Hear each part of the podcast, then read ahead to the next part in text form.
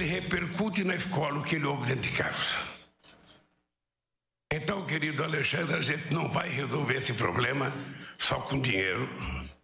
A gente não vai resolver esse problema elevando o muro da escola. A gente não vai resolver esse problema colocando detector de metais. Eu fico imaginando as crianças sendo revistadas nas escolas. Eu fico imaginando como seria patético para os pais, para o prefeito, para o governador, para o presidente da República e para as instituições desse país, uma criança de oito anos tem que mostrar a mochila para ser rastreada